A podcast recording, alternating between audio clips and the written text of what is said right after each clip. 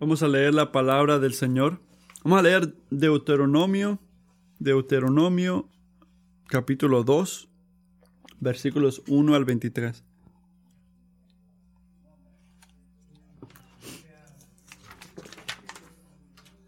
Capítulo 2, versículos 1 al 20. Cuando destruyó a los hereos delante de ellos y ellos los desalojaron y se establecieron en su lugar hasta hoy y a los aveos que habitaban en aldeas hasta Gaza, los caftoreos que salieron de Caftor, los destruyeron y se establecieron en su lugar.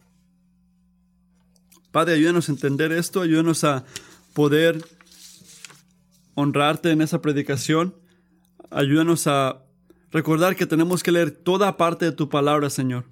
La predicación y el leer de tu palabra son crítica.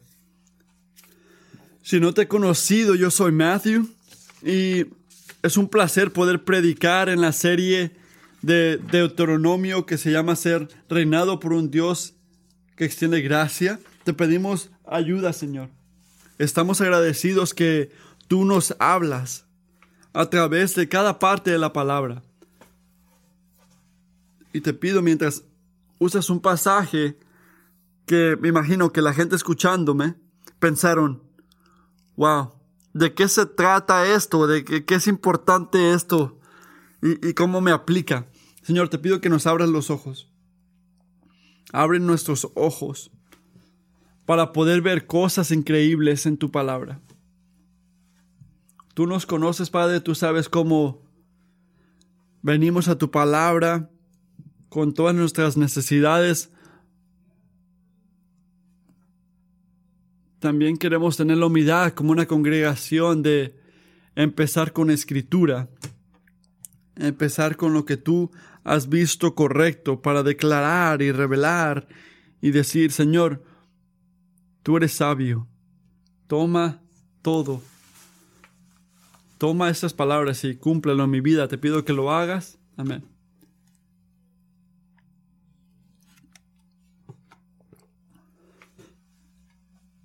No sé cuánto sabes del reino de Babilonia.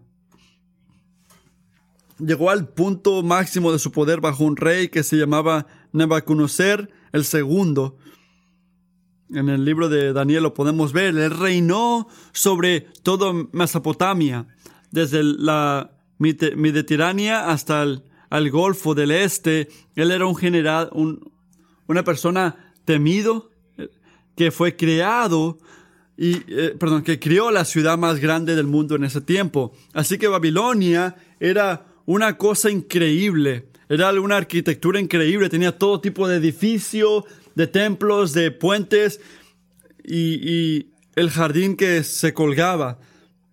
Y aprendí esa semana que las, las paredes de la ciudad en ese tiempo eran tan anchas que podías manejar ocho caballos arriba de ellas lado a lado. Era un lugar glorioso, grande. Pero este rey Nebuchadnezzar tenía una debilidad. Él falló al reconocer que su dominio era un regalo de Dios. Y en Daniel 4:30, él grita de su poder y dice, miren la gran Babilonia que he construido como capital del reino.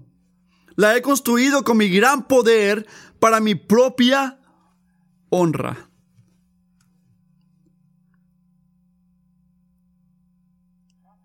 Y el profeta Daniel que sirvió en ese tiempo, que puede que estuvo con él en ese minuto, dice en el versículo, dice en el siguiente versículo, dice, que una palabra del Señor dice, no había terminado de hablar cuando se escuchó una voz de, desde el cielo que decía, este es el decreto en cuanto a ti, reina conocer. Tu autoridad real se te ha quitado. Cuando destruyó a los hereos delante de ellos y ellos los desalojaron y se establecieron en su lugar hasta hoy, y a los aveos que habitaban en aldeas hasta Gaza, los caftoreos que salieron de Caftor los destruyeron y se establecieron en su lugar. Padre, ayúdanos a entender esto, ayúdanos a poder honrarte en esa predicación. Ayúdanos a recordar que tenemos que leer toda parte de tu palabra, Señor. La predicación y el leer de tu palabra son crítica. Si no te he conocido, yo soy Matthew y es un placer poder predicar en la serie de Deuteronomio que se llama ser reinado por un Dios que extiende gracia. Te pedimos ayuda, Señor. Estamos agradecidos que tú nos hablas a través de cada parte de la palabra. Y te pido mientras usas un pasaje que me imagino que la gente escuchándome pensaron, wow, ¿de qué se trata esto? ¿De qué, es importante esto? Y, y cómo me aplica. Señor, te pido que nos abras los ojos. Abre nuestros ojos para poder ver cosas increíbles en tu palabra.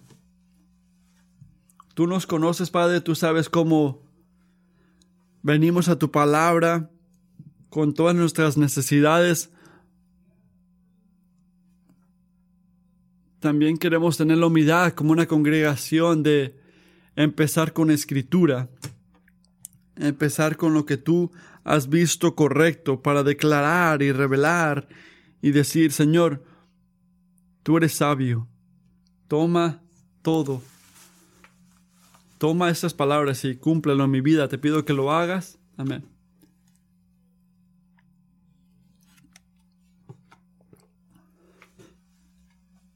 No sé cuánto sabes del reino de Babilonia. Llegó al punto máximo de su poder bajo un rey que se llamaba Nebuchadnezzar el segundo. En el libro de Daniel lo podemos ver. Él reinó sobre todo Mesopotamia desde la Mediterránea hasta el Golfo del Este. Él era un general, una persona temido que fue creado y, eh, perdón, que crió la ciudad más grande del mundo en ese tiempo. Así que Babilonia era una cosa increíble, era una arquitectura increíble, tenía todo tipo de edificios, de templos, de puentes y el jardín que se colgaba. Y aprendí esa semana que las, las paredes de la ciudad en ese tiempo eran tan anchas que podías manejar ocho caballos arriba de ellas lado a lado. Era un lugar glorioso, grande. Pero este rey Nebuchadnezzar tenía una debilidad. Él falló al reconocer que su dominio era un regalo de Dios. Y en Daniel 4:30, él grita de su poder y dice, miren la gran Babilonia que he construido como capital del reino. La he construido con mi gran poder para mi propia honra.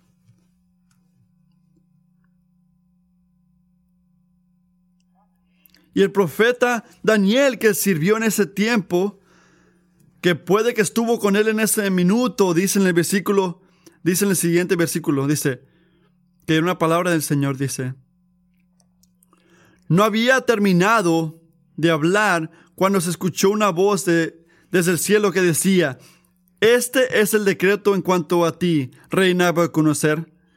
Tu autoridad real se te ha quitado y va a pasar tiempo y, vas a saber que el más alto reina el, el, reino del hombre. Y Él se la da al que Él quiere. No tienes que saber de la historia para saber que el mundo ha visto unos imperios grandes. Los romanos, los otomanos, los britanos, y, Babilonia está ahí sobre los mejores, pero ¿qué dice la palabra del Señor? ¿Qué, qué, qué nos dice? ¿Qué declara?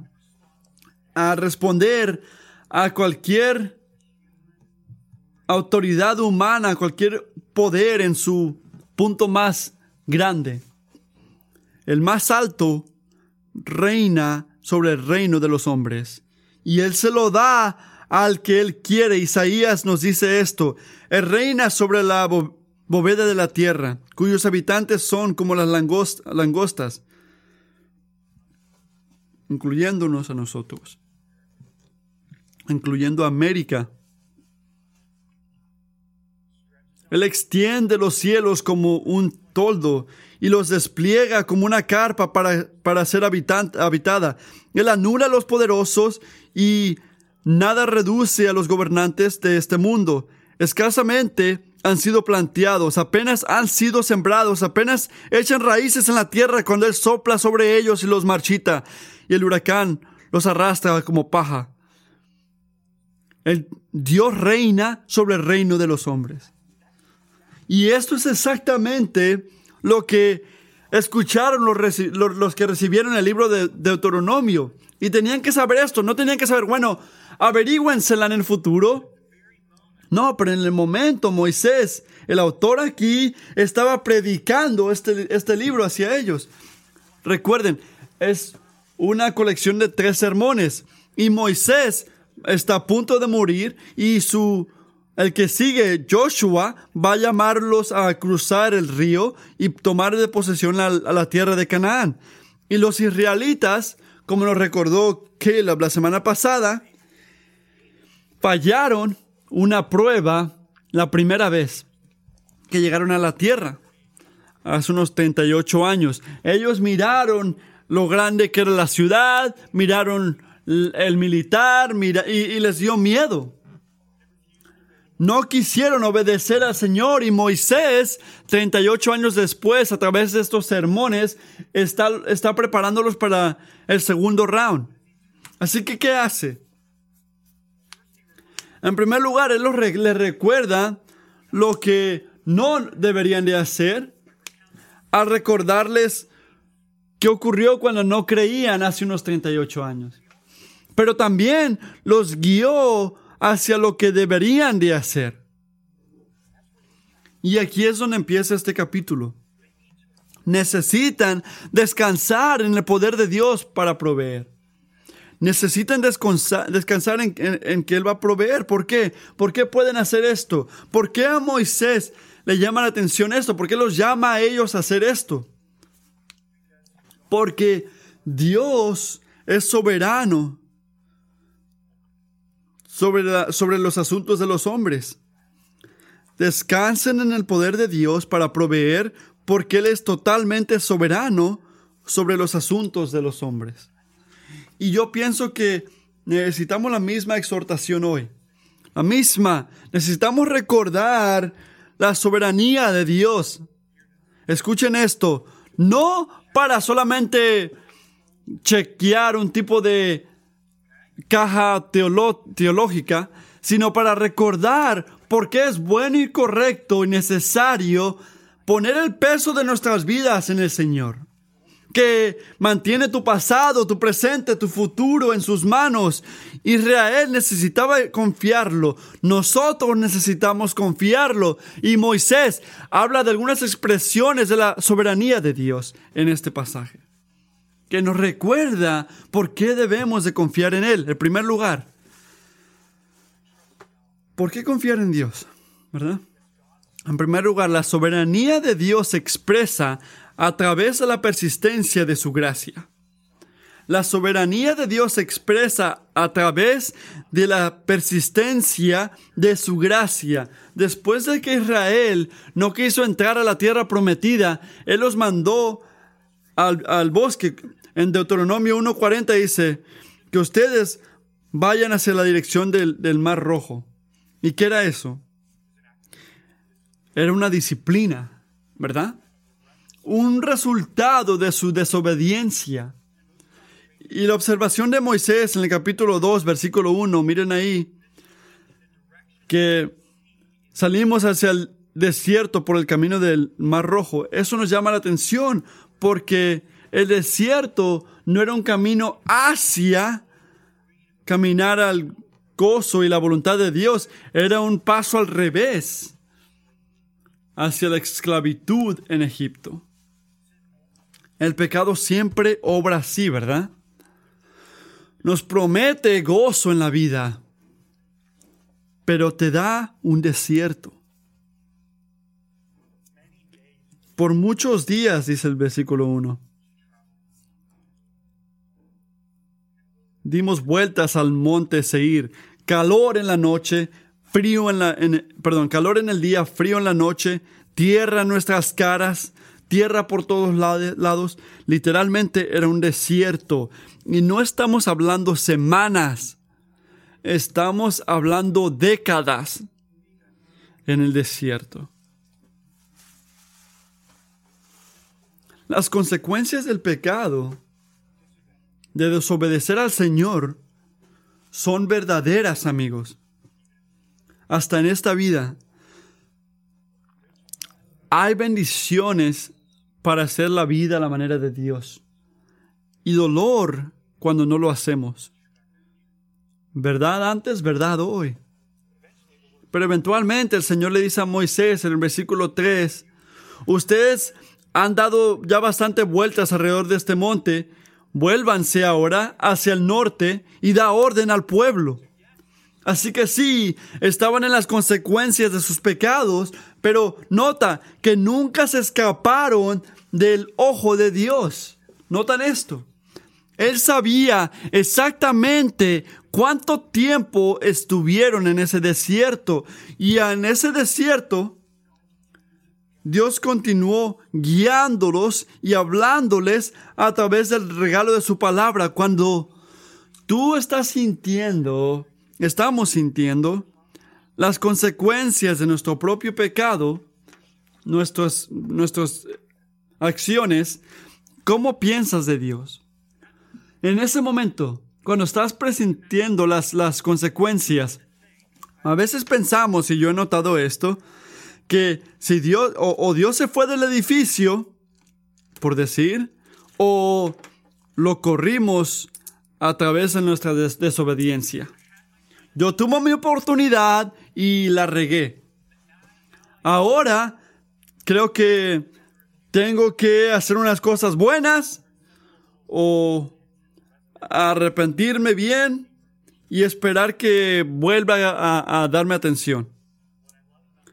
Lo que me encanta del hablar del versículo 3 es que nos recuerda que hasta en el desierto Dios es fiel al hablarle a su pueblo. A través de las palabras que habló en sus, en sus escrituras, en sus mandamientos, en sus instrucciones. Amigo, no te digas, voy a regresar a leer la Biblia después de que cambie mi vida. No, no, necesitamos que la palabra del Señor se mueva en nosotros, más, no menos, en tiempos de disciplina. Cuando queremos dar, darnos por vencidos, ahí es cuando el Señor le encanta hablar. Para hacer el versículo 3 en tu vida, a guiarte, a, a ayudarte, a amarte en su palabra, como lo hizo para Israel. Y no pienses que este este punto era, oh, ¿para qué camino tenemos que ir para separarnos de Dios? No. Desde el Edén hasta el norte estaba la, la tierra de Canaán. La tierra prometida estaba al norte y lo estaba enviando para allá. Él no estaba dando direcciones a la nada. No, él está diciendo a través de Israel, de Moisés, amigos, están en el desierto, están sintiendo la consecuencia de sus pecados y sí, tú eres el culpable de todo esto, pero yo no he terminado contigo. No he terminado contigo. No se me ha olvidado mi promesa, aunque a ti se te olvidó, y voy a guiarte hacia el norte. No he terminado contigo todavía, porque yo termino lo que empiezo. Y en el versículo 4 y 5 el Señor le da a Israel unas, unas direcciones, unas instrucciones para cómo se tiene que comportar cuando llega a la tierra de Edom. Los descendientes de Sol. Dice que no pelees con ellos. Compren lo que tienen que comprar, agua, comida. Dice, no los provoquen porque no les daré la, no les daré nada de su tierra, ni siquiera la huella de un pie, porque a Esaú he dado el monte de Seir por posesión. puede que no sepas esto, pero en este tiempo de la historia, esta parte del mundo, la mayoría de la gente pensaban en llamados este, triviales. ¿Qué significa esto? Significa que había un dios en ese tiempo, ¿verdad? Como criado, que ellos criaron en sus mentes, que llamaba todo lo que tenían que hacer basado a sus fronteras geográficas. Así que cada persona tenía su propio Dios. Pero, ¿qué dice el Señor de sí mismo en el versículo 5? Él está diciendo claramente a Israel, yo no nada más soy Dios soberano que prometió una tierra. Yo soy soberano en todos lados. Yo estoy en control total de cada persona y cada cosa en cada esquina del universo. Ellos tienen esa tierra porque yo se las di. Yo soy soberano, Israel, que te crió y que sostiene todo y que reina sobre todo. Dios no solamente es un, un tipo de Dios criado, no, Él es rey de rey, rey de reyes y señor de señores. ¿Cuál es la implicación aquí?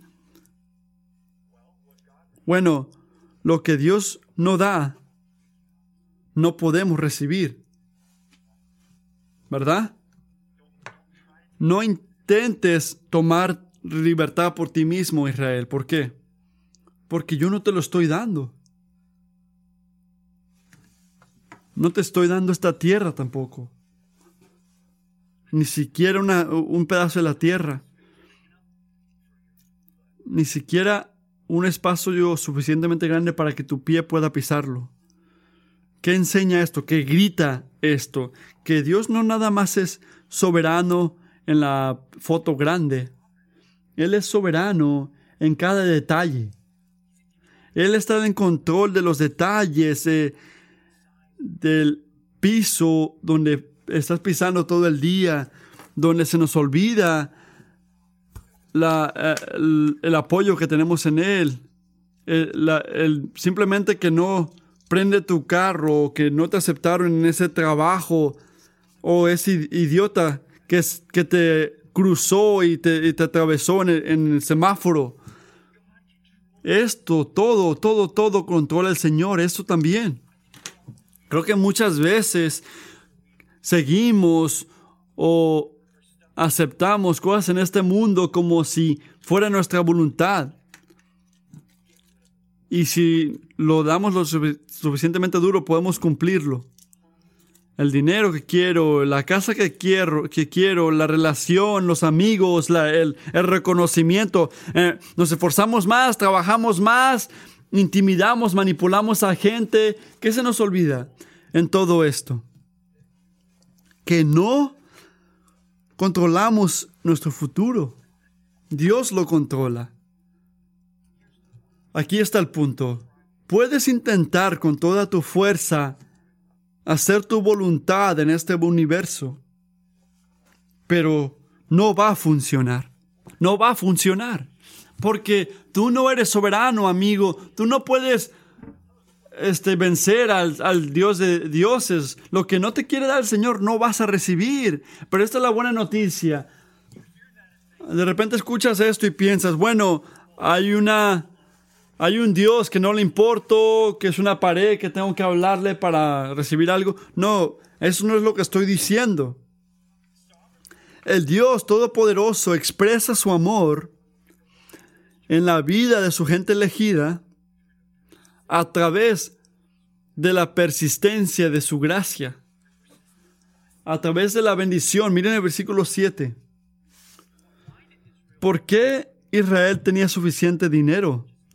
para comprar cosas, para recibir la comida, agua que querían.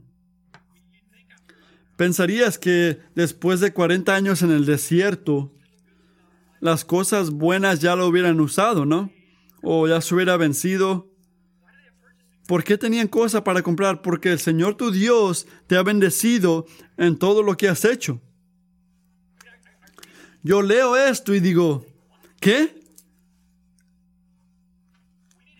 necesitamos que alguien corrija esto, ¿verdad? No, esto no, no se alinea con el tiempo que estuvieron en el desierto. ¿Cómo que te ha bendecido? ¿Qué tiene que ver esto? Yo pensé que el desierto era un tiempo de disciplina, no un tiempo de bendición. Pero durante este tiempo, ¿qué dice el versículo 7? ¿Qué hizo Dios? Él continuó cuidando a su gente. En otras palabras, el amor fiel, Él tuvo amor fiel y dio disciplina y iba mano a mano. Israel todavía estaba sintiendo las consecuencias de su pecado y a la misma vez Dios está derramándoles con favor inmerecido. ¿Tienes una categoría para esto? Yo creo que a veces pensamos que Dios tiene dos motivos. Porque creamos Dios en nuestra imagen y, somos así nosotros, pero Él no es así. O tiene desplacer o favor. Disciplina o bendición. Y, y ponemos nuestras vidas espirituales así y decimos cosas como el año pasado era un año de disciplina, pero este año ha sido un año de bendición y estoy agradecido por esto, decimos nosotros. Entiendo lo que dices de una manera de circunstancias, pero recuerda dos cosas. En primer lugar, el Señor disciplina a la gente que ama. Y en segundo lugar, y el punto principal, el Señor le encanta derramar su amor en su gente. Aunque ellos están sintiendo la consecuencia de su pecado. Notan esto. No era ahora disciplina, ahora bendición. Ahora disciplina, ahora bendición. No, era la misma vez. A la misma vez. Y lo hizo Israel en tres maneras para Israel. Miren el versículo 3. En primer lugar, Él los vigilaba. Él sabía que ibas a pasar por este desierto, dice Moisés, hasta el desierto. Él, era el Señor que miraba, el Señor que entiende. Él conocía la magnitud de su sufrimiento. Ningún detalle excluido. Y noten eso, cristiano. Tú puedes derramar tus luchas al Señor, aunque esas mismas luchas fueron consecuencia de tus pecados. Porque Él lo sabe. A Él importa, Él lo nota. No puedes escaparte de su vista. En segundo lugar, Él se quedó con ellos. En el versículo 7 dice, durante estos 40 años el Señor ha estado contigo. ¿Cómo así? Yo pensé que este era un tiempo de disciplina. Yo pensé que esta era la consecuencia del pecado. Si lo es. ¿Y el Señor estaba contigo todavía? Aunque Israel no quería obedecer, el Señor no los abandonó. Él no dijo, ok, bueno, eso era muy tonto, así que cuando quieras una relación conmigo, llámame y hasta entonces yo voy a estar acá. No, Él nunca se fue, nunca se separó él es un Dios misericordioso, paciente. El desierto era caliente, frío, difícil, doloroso, pero imagínate qué más. Era un lugar donde el Señor estuvo con ellos, lado a lado, todo el tiempo. No piensen, cristianos, que tus acciones de desobediencia y consecuencias que sientes separan el amor de Dios. Él no es así. Porque si fuera así, no sería soberano. Pero no es así. El Señor, el Señor es soberano. En tercer, en tercer lugar, el punto C. Él les proveyó. ¿Qué dice Moisés al final? Dice, nada te ha faltado. Y leo eso y digo, ¿cómo así? Yo puedo decir muchas cosas que me han faltado, que no tengo en este desierto. ¿Él está mintiendo? ¿Esta es una manera religiosa de hablar? Moisés está recordándonos de lo que dijo el apóstol Pedro. Su poder divino nos ha dado todas las cosas, todo lo que necesitamos para vida en Dios. Él les dio maná. Él les dio agua de las rocas. Deuteronomio 8 dice que sus, ni, sus, ni su ropa se deshizo. ¿Cuál es el punto? Que cuando el Señor está presente, no solamente es un amigo simpatético diciendo, oh, perdón que estás pasando por esto, a mí también me duele. No, Él es un Señor soberano que está presente y que está proveyendo para esos que no merecen su favor. Lucas 16. Porque Él es bondadoso a los malagradecidos. Y gloria a Dios por eso, que Él es bondadoso. Las consecuencias de nuestro pecado son verdaderas. Ese es el punto. El desierto no era un paraíso.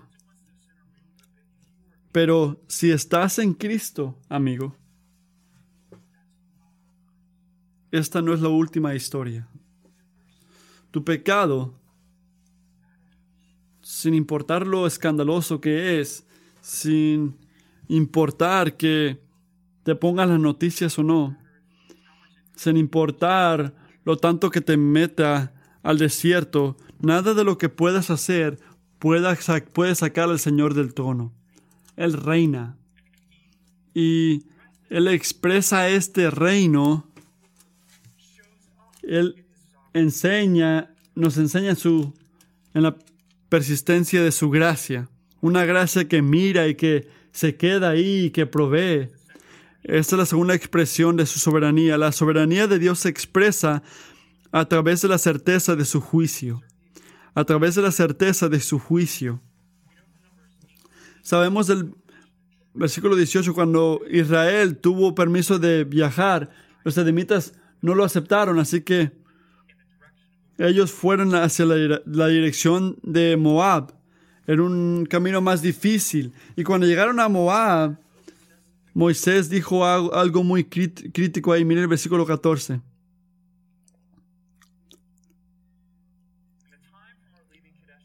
El tiempo que nos llevó para venir de Cades Barnea hasta que cruzamos el, el torrente de Serer fue de 38 años hasta que pereció toda la generación de los hombres de guerra del medio del campamento como el Señor les había jurado.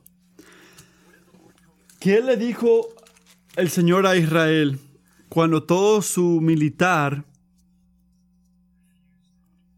no quiso meterse a la, a la tierra prometida? ¿Qué dijo que iba a ocurrir? En Deuteronomio 1.38 nos dice que si entrar, quien si entrara en, es tu asistente, Josué hijo de Nun, infunde el ánimo, pues él hará que Israel posee la tierra. Los demás van a morir porque no quisieron confiar, creer, obedecer la palabra de Dios. Imagínate mirar toda una generación desaparecer, desvanecer, durante 38 años desaparecer, uno tras otro. El desierto literalmente lleno de miles de tumbas de gente que no creyeron. Imagínate sabiendo que más estaba ocurriendo en cada parte de esa tierra.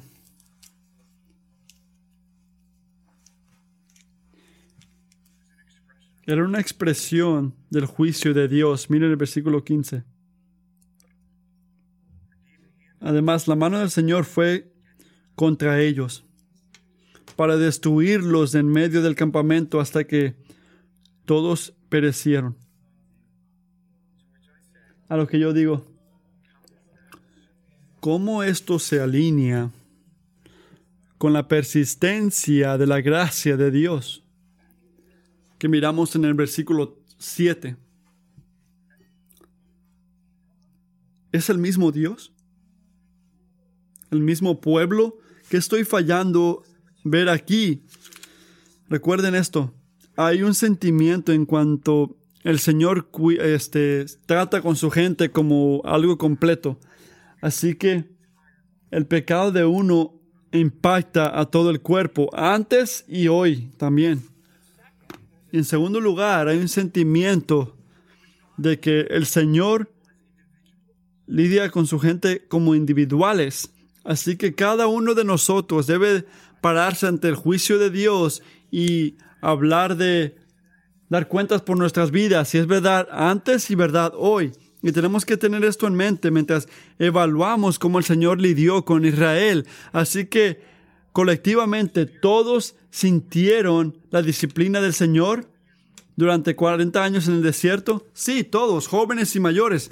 Y de una manera colectiva, el Señor los amó durante todo el tiempo. Sí. Y individualmente, ¿qué ocurrió? Bueno, la primera generación que no quiso aceptar la voluntad de Dios, de obedecer a Dios, creer en Dios, murió bajo el juicio de Dios. Y como dijeron ellos, solo los niños sobrevivieron, porque ellos murieron y porque sintieron el juicio de Dios contra ellos, porque ellos no creyeron y no obedecieron al Señor. Las maneras del Señor no han terminado. Ni un poquito. Antes y hoy, su favor, el gozo de vida en su presencia, solamente se recibe a través de la obediencia de la fe. Eso es lo que significa ser cristiano. Un cristiano no es alguien que se identifica con un tipo de religión o crece en una familia cristiana o va a la iglesia los domingos. Un cristiano es alguien que le da la espalda al pecado para creer y obedecer al Señor. Así que los cristianos genuinos todavía pecan? Sí, claro que sí. Pregúntale a mi esposa, ella te diría, pero el pecado no es la dirección de tu vida. Miren el primero de Juan,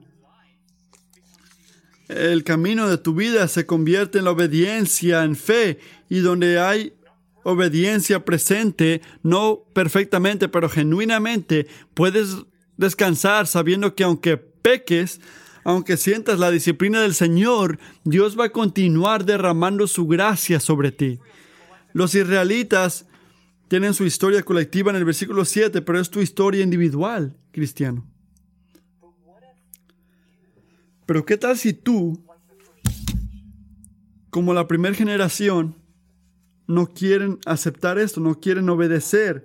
¿Qué tal si eh, en tu vida no está la fe y está ser incrédulo? Que persistentemente no confías en la palabra del Señor y no obedeces a Dios. ¿Qué tal si Jesús no es nada más en tu vida, sino que un maestro que te inspira y alguien que tus padres le dan atención. Escucha, mi amigo. El desierto lleno de cuerpos, lleno de tumbas. Cada uno de estos bultos en la tierra es una prueba del juicio que te espera a ti también. Este capítulo es una advertencia. Tú vas a estar llamado a dar cuenta, cuentas hacia Dios. No nada más eh, tú, pero ellos también. Y si no te arrepientes, Dios no está contigo si no te arrepientes. Él está contra ti. Y virtuosamente y justamente está contra ti. Él va a expresar su amor a, en su juicio hacia ti. El mismo juicio que le cayó a Egipto, ¿verdad? que destruyó al primogénito de todos. Nota lo que está diciendo el Señor aquí. Este mismo juicio les cayó a Israel incrédulo. No había excepción étnica. Al juicio de Dios. Lo que importaba era la obediencia de la fe. ¿Está presente? Está ausente.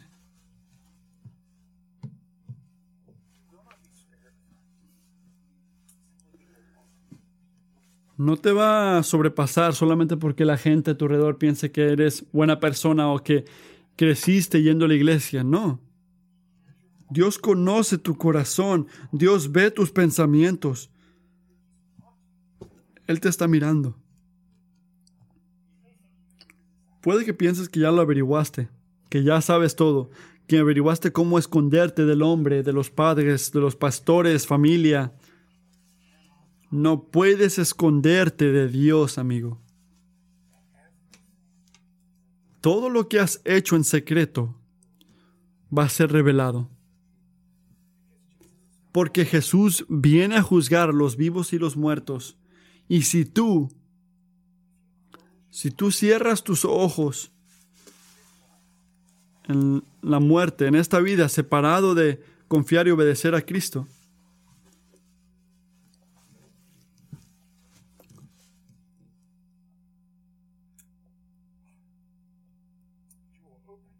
vas a abrir tus ojos y vas a notar que va a ser muy tarde.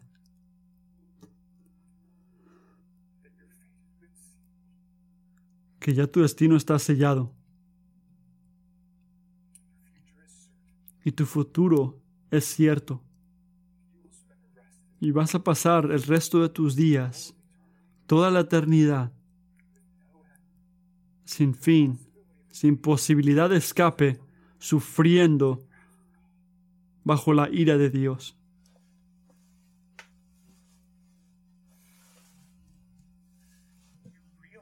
Notan esto. Un desierto lleno de cuerpos muertos nos recuerda que no estamos jugando juegos los domingos. No estamos jugando con todo esto.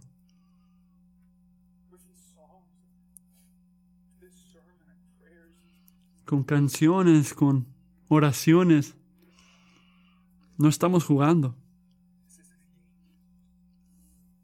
Con canciones, con oraciones. No es un, una oportunidad de hacerte buena persona, un, americano bueno, no. Esto se trata de vida y muerte. Y yo, a mí me llama la atención. estaba pensando esto esta semana, que, que fácil es caminar por esas puertas y venir a este cuarto y saludar a gente y salir y no darle pensamiento a tu eternidad y tu futuro.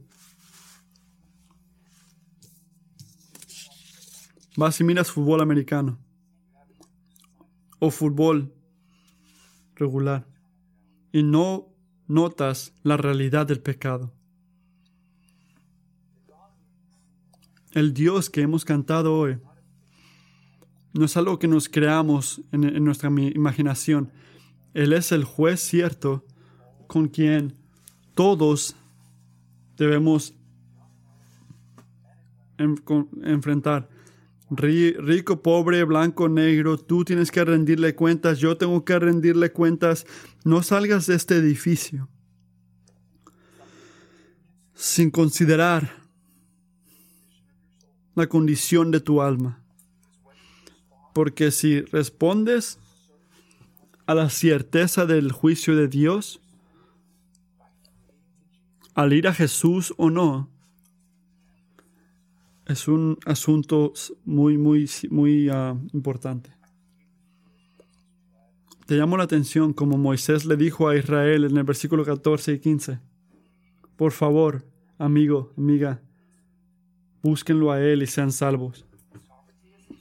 Su soberanía es expresada a través de la gracia hacia los suyos, pero también se expresa a través de un juicio cierto para, cierto para esos que no quieren someterse a su autoridad. Y el punto final. La soberanía de Dios se expresa a través del regalo de un hogar. Miren el versículo 18. Moisés habla de las instrucciones del Señor que se vayan de la tierra de Moab y que continúen al norte hacia el territorio de los amonitas y básicamente repite la misma instrucción en el versículo 19. Y cuando llegues frente a los amonitas, no los molestes ni los provoques, porque no te daré en posesión nada de la tierra de los amonitas, pues se la he dado a los hijos de Lot por heredad. Así que, ¿por qué el Señor? Es la pregunta grande. ¿Por qué repite el mismo mandamiento en el versículo 5, 9 y 19? ¿Y por qué Moisés repite este mandamiento en detalle cada vez que lo dio el Señor? Miren el, el libro de números. Había muchas otras cosas que Israel le dijo a Israel, que Dios le dijo a Israel, que no hagas esto con este, ni con este, ni con este. Y Moisés no lo dice solamente una vez, lo dice tres veces. ¿De qué se trata esto? Hay varias razones, pero en primer lugar, repitiendo esto, habla sobre la soberanía de Dios sobre las naciones. Él no es un creador que no está conectado. Cuando dice Pablo, Dios habla de, de las fronteras donde vamos a estar. Cuando Moab recibió su tierra, tierra, se la dio el Señor. El Señor los guió y, y les dio esa tierra. El mismo Dios está ejercitando el mismo poder hoy. No hay un reino en este, esta tierra que pueda expandir separada de la voluntad de Dios. ¿Qué significa que tienes que recordar que los hombres que están enamorados con el poder no están llamando los tiros en este mundo? El Señor reina. En segundo lugar, al repetir, nos confronta con la provisión del Señor específica el llamado que no tienen que conquistar tierras era una exhortación a que esperen por la tierra que el Señor les iba a proveer, ¿verdad? Él, en otras palabras, no dejó que Israel lo trate como alguien que, que no tiene poder. No se trataba de que él mire el menú y elija cualquier tierra quieran elegir y decir, sí, Señor, danos esta tierra. Yo quiero esta tierra. No. necesitamos la misma exhortación nosotros porque hay un mundo de diferencia entre usar a Dios para satisfacer nuestros deseos y conformar nuestros deseos a la voluntad de Dios. Hay una diferencia. Así que cuando oramos, ¿tenemos que decirle al Señor que nos dé lo que queremos? No. No, tenemos que alinear nuestros pedidos a su voluntad al orar lo que Él nos ha llamado a orar en su palabra. La escritura, piénsenlo así, la escritura es donde el Señor define las fronteras, la naturaleza de su provisión en tu vida. Así es como se mira un esposo de Dios. Así es como se mira una iglesia bíblica, así es como se mira un amigo fiel, así es como se mira honrar al Señor con tu sexualidad. Y al recibir esto, al recibir su palabra, tenemos que elegir estar contentos con esa provisión, buscando poseer solo lo que el Señor nos quiere dar, si no vamos a estar contra el Todopoderoso. El rey que reina sobre las naciones había preparado una tierra específica para Israel. Pero, ¿qué, ¿cómo esta tierra, a, qué apunta esta tierra, esta tierra de Canaán? Es algo más grande que una región en esa tierra. Les enseña, es un tipo de llamado hacia el nuevo cielo y nueva tierra que la tierra que Jesús está preparando hasta ahorita, dando, darle a su gente que el, día que regrese, este es el lugar donde Dios está preparándonos, amigos, amigos y amigas. Esta es la conexión. En la misma manera que el Señor llamó a Israel a que no actúe como que Den era su hogar, o Moab era su hogar, o Amán era su hogar, ¿Qué nos está llamando Jesús a hacer? Kingsway, amigo, no actúes como si este mundo fuera tu hogar. No, no actúes así. América no es el lugar de un cristiano. La, la nación de Israel no es un hogar del cristiano. Filipenses 3:20. En cambio, nuestros, nosotros somos ciudadanos del cielo, donde anhelamos recibir al Salvador, el Señor Jesucristo. Notas que nuestra lucha, nuestras, al estar descontentos en este mundo, está al querer al cielo en esta tierra. Las bendiciones del hogar en un lugar que no es el hogar. La provisión del Señor es específica. Él está preparando una buena tierra para ti, cristiano. En último lugar, al repetir, nos, nos equipa para caminar con fe. Quiero que piensen cuidadosamente. Sé que estamos llegando al final, pero esto requiere pensamiento profundo. Notan, notan, noten por favor, que todo este punto que está haciendo en el versículo 20 a 23 miren sus Biblias si las tienen presentes, es muy similar a todo lo que ocurre en el versículo 10 a 12. Y quiero que noten una frase en particular que está en los dos lugares. ¿Quién después... miren el versículo 10. Basado el versículo 10, los emitas, un pueblo tan grande, numeroso y alto como los anaseos. Los anaseos eran una raza de gigantes. Y los em-, emonitas, ¿a quién le quitaron la tierra cuando el Señor les dio su tierra? Versículo 21. Eran los sonsomeos. ¿Y pero quién eran ellos? Un pueblo grande, numeroso y alto como los anaseos. Pero el Señor destruyó delante de ellos.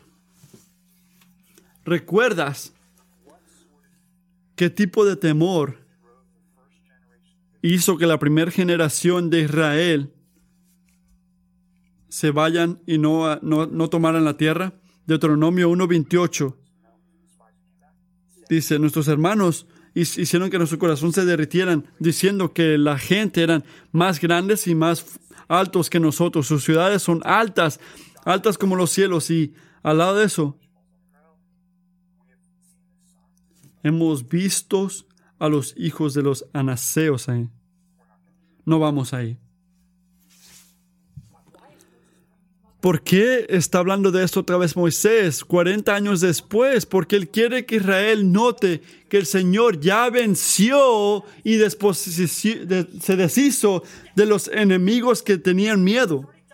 Ya lo hizo, lo hizo para los emovitas, ellos se deshacieron de ellos, Él los hizo por los emonitas, también los, los deshacieron. Si Dios hace esto por dos naciones paganos, ¿cuánto más lo hará por Israel? Su gente elegida. Mientras preparas entrar a la tierra Israel, mira a tu alrededor. Mira a tu alrededor, mira lo que Dios hizo.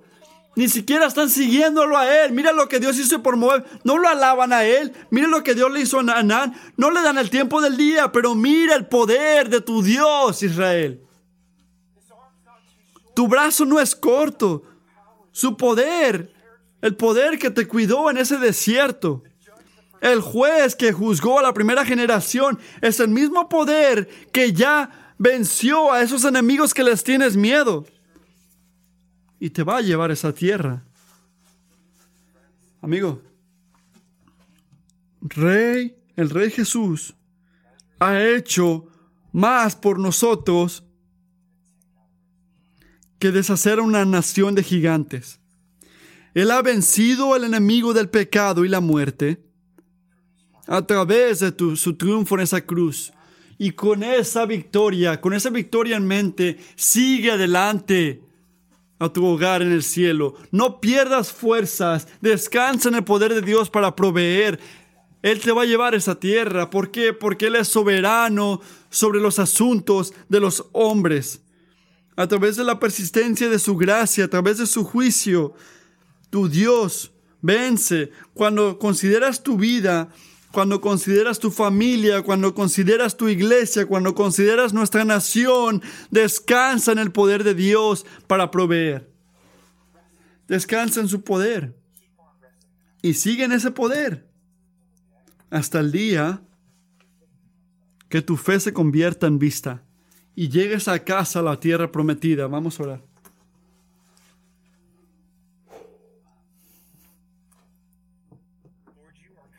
Señor, tú eres bondadoso para ayudarnos con la promesa de tu fe, de tu gracia. Eres bueno al advertirnos con la realidad de tu juicio cierto.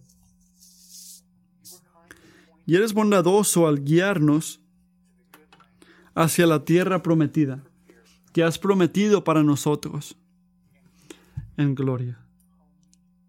Estar en casa contigo. Lloramos, Padre, que en todos los pensamientos, nuestros sentimientos, lo que hacemos esa semana, que esa sea la, sea la tierra que esperamos, que sea el lugar que esperemos. Y que en el camino no paremos de confiar en tu poder para proveer. Gracias por recordarnos que tú eres soberano sobre los asuntos de los, de los hombres y que eres soberano en los detalles también. Te amamos.